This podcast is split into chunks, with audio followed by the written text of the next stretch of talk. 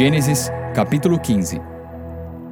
Depois dessas coisas, o Senhor falou a Abrão numa visão: Não tenha medo, Abrão. Eu sou o seu escudo, grande será a sua recompensa. Mas Abrão perguntou: Ó oh, soberano Senhor, que me darás se continuo sem filhos e o herdeiro do que possuo é Eliezer de Damasco? E acrescentou: Tu não me deste filho algum, um servo da minha casa será o meu herdeiro. Então o Senhor deu-lhe a seguinte resposta: Seu herdeiro não será esse. Um filho gerado por você mesmo será o seu herdeiro. Levando-o para fora da tenda, disse-lhe: Olhe para o céu e conte as estrelas, se é que pode contá-las. E prosseguiu: Assim será a sua descendência. Abrão creu no Senhor, e isso lhe foi acreditado como justiça. Disse-lhe ainda: Eu sou o Senhor, que o tirei de Ur dos caldeus para dar-lhe esta terra como herança. Perguntou-lhe Abraão: Ó soberano Senhor, como posso saber que tomarei posse dela?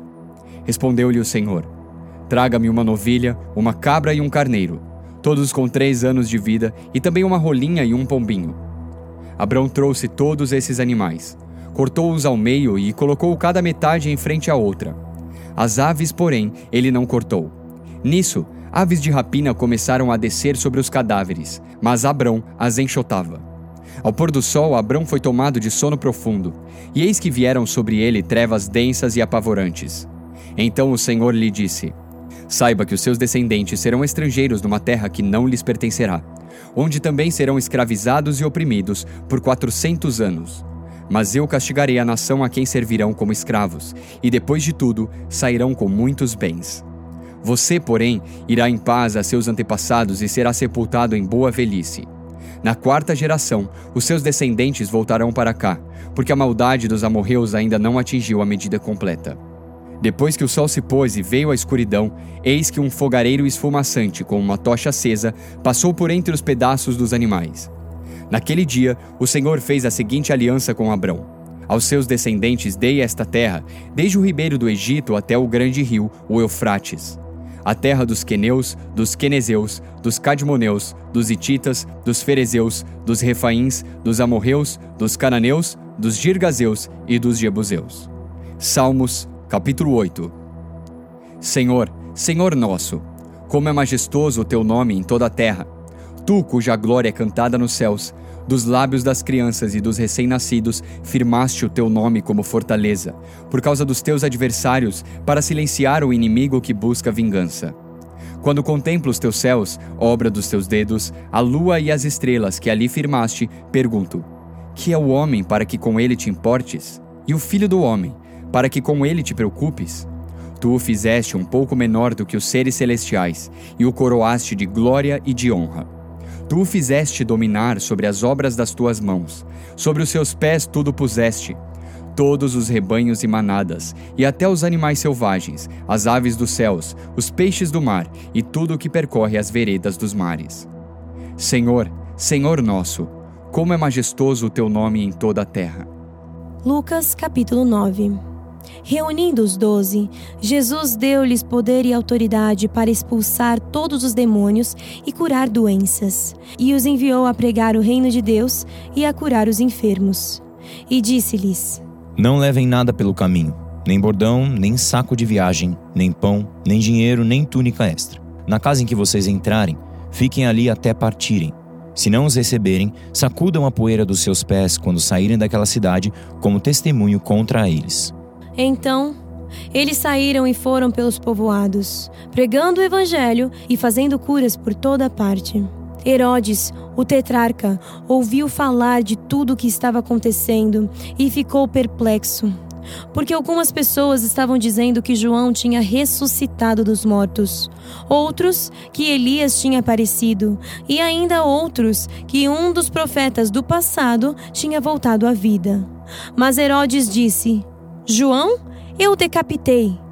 Quem, pois, é este de quem ouço essas coisas? E procurava vê-lo. Ao voltarem, os apóstolos relataram a Jesus o que tinham feito. Então, ele os tomou e retiraram-se para uma cidade chamada Betsaida. Mas as multidões ficaram sabendo e o seguiram. Ele as acolheu e falava-lhes acerca do reino de Deus e curava os que precisavam de cura. Ao fim da tarde, os doze aproximaram-se dele e disseram: Manda embora a multidão para que eles possam ir aos campos vizinhos e aos povoados, e encontrem comida e pousada, porque aqui estamos em lugar deserto. Ele, porém, respondeu: Deem-lhes vocês algo para comer. Eles disseram: Temos apenas cinco pães e dois peixes, a menos que compremos alimento para toda essa multidão. E estavam ali cerca de cinco mil homens. Mas ele disse aos seus discípulos: Façam-nos sentar-se em grupos de cinquenta.